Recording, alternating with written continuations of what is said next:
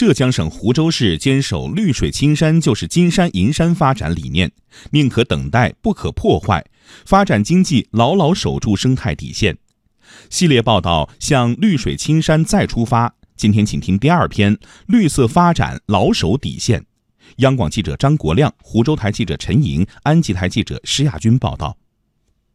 两山理论的诞生地湖州安吉盛产白茶。今年的白茶刚上市不久。西龙乡黄渡村党支部书记盛阿伟说：“靠种白茶，村里的老百姓都富了起来。家家户户都种茶叶了，高的价格有三千多、五千多。那么如果说人均收入的话，那我们肯定要超过五万元了。”安吉白茶品质好，销量好，但过多种植茶树可能会破坏生态。安吉多山地，坡度多在二十五度以上，茶树在未成年前无法防止水土流失。盛阿伟说，县里决定十七万亩是红线，不能再增加一亩。那么我们生态是放在第一位的，就县里面严格控制，不允许再种茶叶。控制以后呢，就是，那么我们就是在外面去发展，就是像外面的省市啊一些丘陵地带，适应一种白茶的地方。蓄电池制造是湖州的重点产业，不过废物排放高也是实际情况。湖州曾被列为全国重金属污染重点防控区。二零零五年，两山理论提出后，湖州市紧接出台进一步整治和规范蓄电池行业的实施意见，淘汰落后产能，提升科技含量。二零零六年，一家名为微红动力的锂电池企业成立。此后五年，除了研发，企业什么也没做，甚至引发了误解。公司董事长吴阳。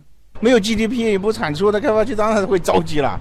刚开始做研发，他也不知道我们在干什么，观众们整个进程也不能跟他汇报，所以说天天在问我们，经常来看一下，说你们到底在干啥？我们就笑了一笑。五年研发换来世界一流的绿色能源产品，生产全程无污染，电池寿命长，充电快，安全性高，申请专利超过四百项。现在两万多台使用微红电池的公交车在全球多个国家运行，总运行距离二十亿公里，没有出过一起事故。有很多的专有技术，我们没有申请专利，因为在保护上面自己保密，所以我们选择不申请专利。如果全部都要申请的话，应该超过一千五百项专利左右。今年五一，湖州影视城将正式向游客开放。十多年前，这里曾是一座严重污染太湖的造纸厂，当地政府出资一亿买下了这里。太湖旅游度假区管委会文化研究中心副主任李东明回忆说：“当时并不确定文化产业能否成功，但只要不再向太湖排放污水，就是值得的。”啊，我们压力很大，一方面要赚钱，要有开发资金；一方面又要找文化企业，找就是零污染的企业。所以呢，一直在寻找。在这个过程当中，我们放在手里，端在手里，整整十年，我们宁可就不干，让它就烂着。十年等待开花结果。湖州影视城项目去年拍摄了三十六部影视剧，已经上交五千万的税收。一系列旅游文化配套正在太湖边确立。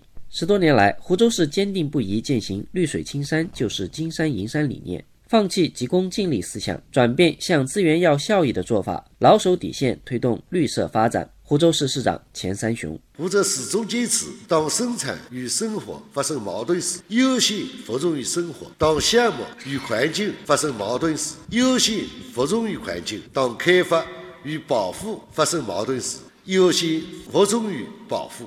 在一个个绿色选择和生态行动中，逐渐凝聚了全市人民对生态优先的广泛共识。